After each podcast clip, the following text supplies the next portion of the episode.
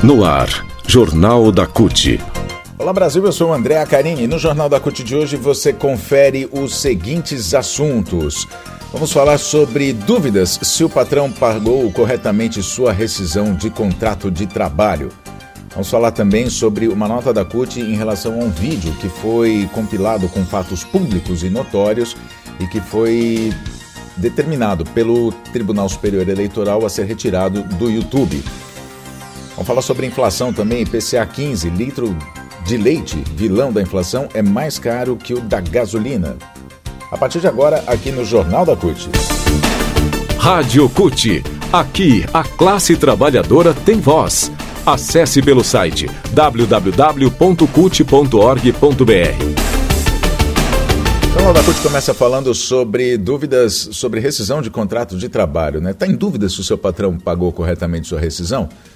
Orientação é procurar o seu sindicato. Um dos itens da reforma trabalhista aprovada pelo governo do ilegítimo Michel Temer em 2017 tem trazido muitos prejuízos e causado dor de cabeça em trabalhadores e trabalhadoras. A reforma desobrigou os sindicatos a acompanharem as homologações de rescisões de contrato de trabalho e, com isso, deixou trabalhadores na mão, desprotegidos, sem o apoio dos sindicatos que conferiam os direitos e as contas, davam todas as orientações na hora de assinar a rescisão de contrato. Muitos trabalhadores estão reclamando, inclusive, de contas erradas e direitos não pagos. Mas a CUT alerta: os sindicatos continuam orientando os trabalhadores sobre os direitos, os cálculos e sendo o caminho mais seguro para dar orientação jurídica adequada quando for necessário reclamar na justiça direitos não cumpridos pelos patrões. Hoje, cerca de 34 milhões de trabalhadores ganham até um salário mínimo por mês e poucos sabem sobre os direitos ainda garantidos pela CLT, inclusive na hora da, da demissão. O Portal CUT fez uma reportagem explicando quais os direitos dos trabalhadores na hora da demissão já, e o, o que o patrão tem de pagar e o que, em caso de dúvidas, é, e que, em caso de dúvidas, né, o primeiro passo é procurar o sindicato da categoria. Uma das principais preocupações dos trabalhadores na hora da demissão é justamente: será que eu tenho algum direito a receber? Quanto devo receber e quais os meus direitos são a segunda e a terceira perguntas que mais se ouve nos corredores das empresas. Quem vai poder avaliar a situação do trabalhador, na verdade? Em que condições ele foi dispensado? Se é possível ingressar com ação trabalhista? É um advogado especialista no tema. A maioria dos sindicatos brasileiros tem um setor jurídico para ajudar o trabalhador em todas as situações, inclusive na hora da demissão. Grande parte das entidades, inclusive, tem advogados próprios para atender os trabalhadores.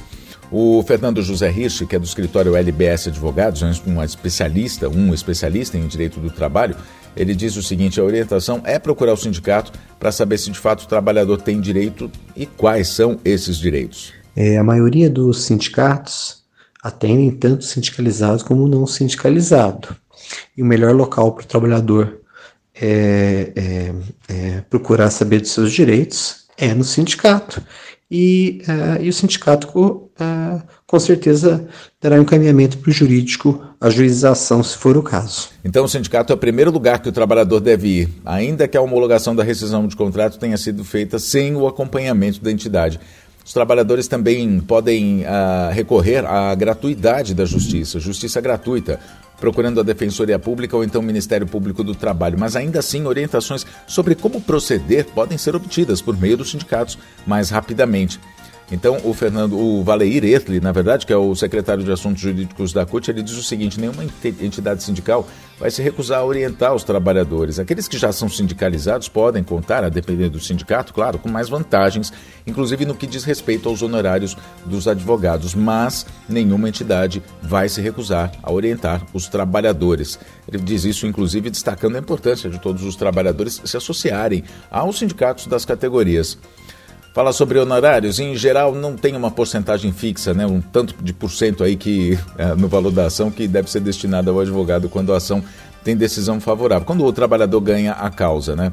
O Fernando José Hirsch explica que isso é pactuado entre o advogado e o cliente. Outra coisa é que o juiz arbitra para o vencedor da ação o máximo de 20% do resultado a ser arbitrado, ou seja, o, o valor da ação que é determinada pelo juiz, né? o valor da causa a tratativa, ele diz, ele repete, reforça, é, o acordo advogado entre o cliente e, e, o cliente não tem limites, né? Isso fica de acordo com a negociação que se faça com o trabalhador e o advogado.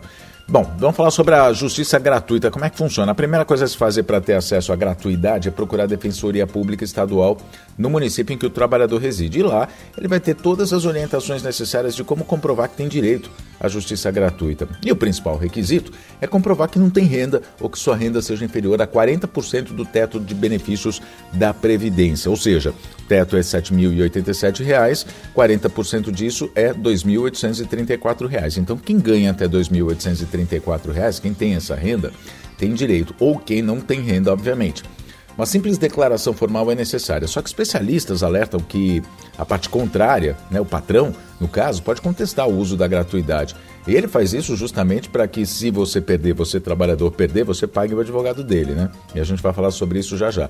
Bom, por, por isso a orientação é anexar ao pedido de gratuidade da Justiça o máximo possível de documentos que comprovem a situação financeira. No caso de desempregados, a carteira de trabalho sem registro, além de extratos bancários, comprovantes de contas a pagar para quem está empregado, o olerite, que é o descritivo do pagamento, pode ser considerado, né, desde que atinja os R$ 2.800, que vá até os R$ 2.834. Também para esses casos, mais uma vez, o, tanto Fernando Rich como Valeir Etli, eles orientam que é importante buscar informações nos sindicatos da categoria antes, para saber se é preciso entrar na justiça, se pode entrar na justiça, se o sindicato não pode resolver, etc.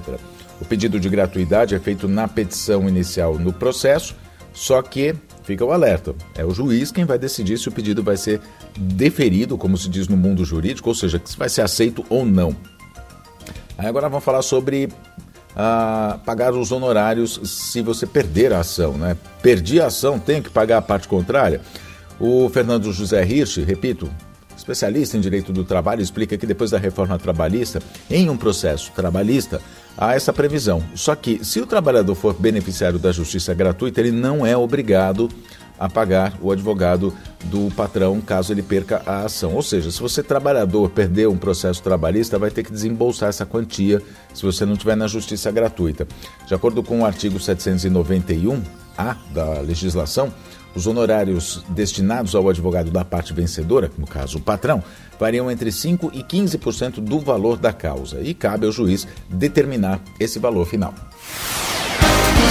Economia. Falar sobre economia, a deflação registrada em agosto não atingiu os preços dos alimentos, manteve o litro do leite custando mais do que o litro da gasolina. De acordo com o IBGE, o IPCA 15, Índice Nacional de Preços ao Consumidor Amplo, a prévia oficial da inflação oficial do país foi de 0,73% em agosto, a menor taxa da série histórica, iniciada em, em novembro de 1991. A queda foi impactada pela redução no preço dos combustíveis.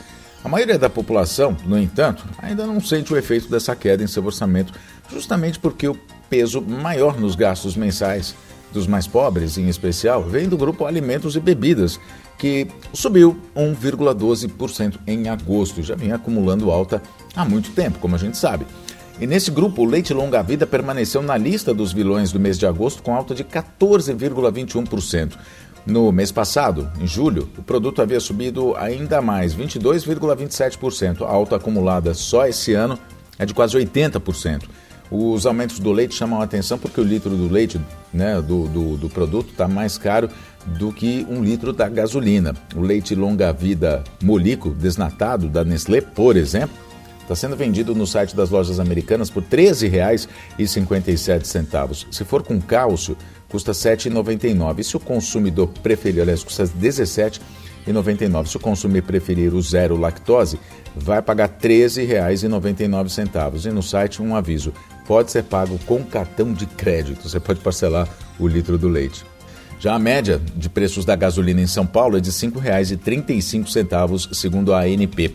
No país, a gasolina está sendo vendida na média por R$ 5,40 e já pode ser encontrada por menos de R$ reais em pelo menos 13 estados. Informa CUT.